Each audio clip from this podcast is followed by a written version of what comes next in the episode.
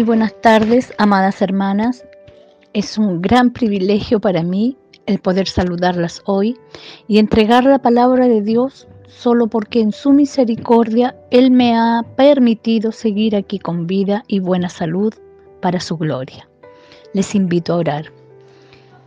Padre bueno y misericordioso, le damos gracias Señor por permitirnos un día más de vida, mi Dios, escuchando y aprendiendo, Señor, lo que usted nos quiere entregar en esta hora. Guíeme, Padre, para ser dirigida por su Santo Espíritu. Bendiciones que pedimos en el bendito nombre de Jesús. Amén y amén. La palabra de hoy se encuentra en Salmos 84, versículos 5 al 12, y la he titulado Nuestra confianza. Y dice así. Bienaventurado el hombre que tiene en ti sus fuerzas, en cuyo corazón están tus caminos. Atravesando el valle de lágrimas, lo cambian en fuente. Cuando la lluvia llena los estanques, irán de poder en poder. Verán a Dios en Sión. Jehová Dios de los ejércitos, oye mi oración. Escucha, oh Dios de Jacob Mira, oh Dios, escudo nuestro, y pon los ojos en el rostro de tu ungido, porque mejor es un día en tus atrios que mil fuera de ellos. Escogería antes estar a la puerta de la casa de mi Dios que habitar en las moradas de maldad. Porque sol y escudo es Jehová Dios, gracia y gloria dará Jehová no quitará el bien a los que andan en integridad. Jehová de los ejércitos, dichoso el hombre que en ti confía. Este salmo es precioso como toda su palabra. Aquí nos habla de la reverencia a la restauración y la reverencia nos lleva a pedir perdón. El perdón restaura nuestro gozo y amor a Dios y nos lleva a tener plena confianza en Él. El versículo dice, Bienaventurado el hombre que tiene su fortaleza en ti, en cuyo corazón están tus caminos. Vemos que repetidas veces se comparan los caminos de Dios con los caminos de, del hombre, que sigue los caminos de Dios. Su camino está en su palabra, en decirla, en ponerla por obra, y no existe bendición alguna para el hombre que sigue los caminos del hombre, para los que hacen su propia voluntad y no la voluntad de Dios. En el versículo 6, atravesando el valle eh, de lágrimas, la convierten en fuentes cuando la lluvia llena los estanques. El valle realmente significa estar en problemas, estar en angustia, en, en enfermedades, en tantas cosas que se están viviendo ahora en estos tiempos.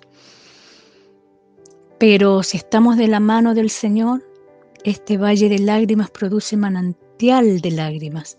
Si el espíritu del creyente es carnal, este valle solo será valle de lágrimas. Pero para el corazón espiritual será una nueva naturaleza y un bálsamo inagotable de fuerza y refrigerio. El versículo 7 dice, irán de fortaleza en fortaleza, verán a Dios en Sión.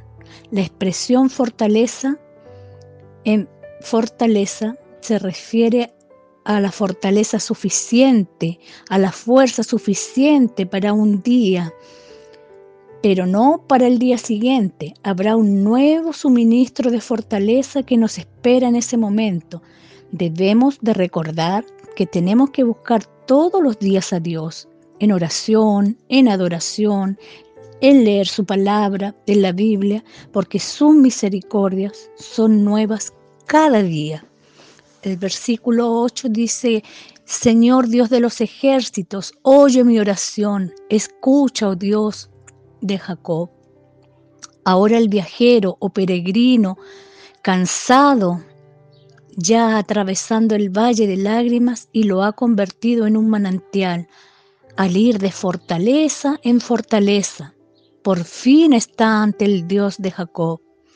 La invitación que el Señor nos hace en esta tarde es a confiar en Él, sea cual sea la situación por la cual estemos pasando, problema familiar, angustia, dolor, enfermedad, como se llame nuestra aflicción. Eh, siempre debemos de confiar en Dios, siempre tenemos que tener nuestra confianza, nuestra fortaleza en el Señor, porque Él nos sacará de ahí. El Salmo 28.7 dice, Jehová es mi fortaleza y mi escudo, en Él confió mi corazón y fui ayudado, por lo que se gozó mi corazón y con mi cántico te alabaré. El versículo 9 dice, mira, oh Dios, escudo nuestro, y pon los ojos en el rostro de tu ungido. Aquí se refiere al Señor nuestro escudo, lo que significa que Él nos protege cuando estamos en el valle de lágrimas, cuando estamos en aflicción. El ungido es Jesús, nuestro mediador, que permite que nuestra oración, nuestro clamor llegue a Dios nuestro Padre y Él nos responde y nos da victoria. En Jeremías 33:3 dice su palabra, clama a mí y yo te responderé y te enseñaré cosas grandes y ocultas que tú no conoces. en el versículo 10 Dice, porque mejor es un día en tus atrios que mil fuera de ellos. Escogería antes estar a la puerta de la casa de mi Dios que habitar en las moradas de maldad. Ahora que conocemos a Dios, que sabemos de su majestuosidad, de su amor, su misericordia, hemos comprendido que su voluntad es buena, perfecta y agradable para la humanidad. Solo tenemos que buscarlo y llenarnos de su presencia, apartando tiempo de, nuestra vida para estar con Él, para agradecer, para conversar con nuestro Padre, tal como si fuésemos niñas hablando con nuestro papá, gozarnos con su presencia y que Él también se agrade de nosotras, no solo quejarnos ni preguntar solo agradecer y estar con Él, aunque sea un tiempo en silencio. Él sabe, Él conoce nuestro corazón, nuestra aflicción. En el versículo 11 dice, porque sol y escudo es Jehová Dios, gracia y gloria dará a los que andan en integridad. Él es nuestra luz, es el que nos protege. No debemos pretender que nosotros sabemos lo que son las cosas buenas. Tenemos que dejarnos direccionar por el Espíritu Santo, confiando que cualquiera sea nuestra aflicción, Dios tiene el control de todo. Él estará con nosotros en toda situación, sea buena o sea mala. Tenemos que tener fe, esperanza en el Padre, en el Hijo y en el Espíritu Santo. El Salmo 23.6 dice, ciertamente el bien y la misericordia 23.6, perdón. Ciertamente el bien y la misericordia me seguirán todos los días de mi vida, y en la casa de Jehová moraré por largos días. Por lo que el versículo 12 dice, Jehová de los ejércitos, dichoso el hombre que, que en ti confía. Dios no nos promete darnos todo lo que nosotros pensamos, que es bueno para nosotros. Sin embargo, no dejará de darnos lo que realmente bueno es bueno en su voluntad, no en la nuestra. Nos dará los recursos para seguir sus caminos, pero nosotros debemos de caminarlos. Cuando lo obedezcamos, no dejará de darnos cualquier cosa que nos ayude a servirlos. Muchas veces tendremos que viajar por lugares áridos en nuestra vida antes de convertirnos en personas fuertes. En estos tiempos difíciles, a veces de muchas lágrimas, es cuando las personas y nosotros mismas debemos experimentar en su camino encontrar a Dios. Las personas que disfrutan el pasar tiempo con Dios considerarán sus adversidades como oportunidades para experimentar la fidelidad de Dios de una manera más profunda. Si usted se encuentra en su valle de llanto, asegúrese de que su peregrinaje la conduzca a estar más apegada a Dios y no lejos de Él. Siga orando, perseverando, con adoración, oración de todo su corazón, con sinceridad. Así como Dios es fiel en toda situación en la que estemos, nosotros también debemos seguir siendo fiel con Él. Si no podemos hablar una alabanza, una oración en nuestra mente, que nada nos aleje del amor de Dios.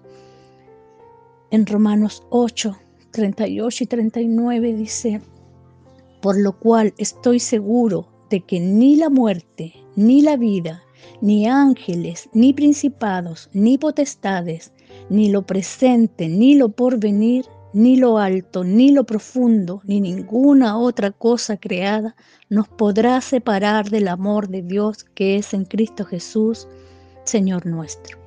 Esa tiene que ser nuestra fe y nuestra confianza en Dios, siempre. A eso las invito esta tarde. Las invito a orar.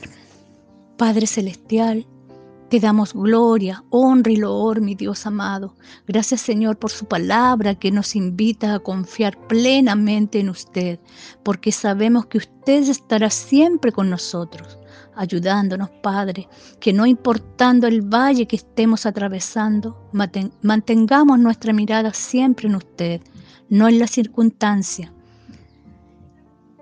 confiando plenamente que usted tiene el control y mientras más nos acerquemos a usted, más pronto usted nos sacará y nos dará victoria. Así lo creemos y lo agradecemos en el poderoso nombre de Jesús. Amén. Saludos y bendiciones a todas mis hermanas. Que tengan una muy bendecida tarde. Bendiciones.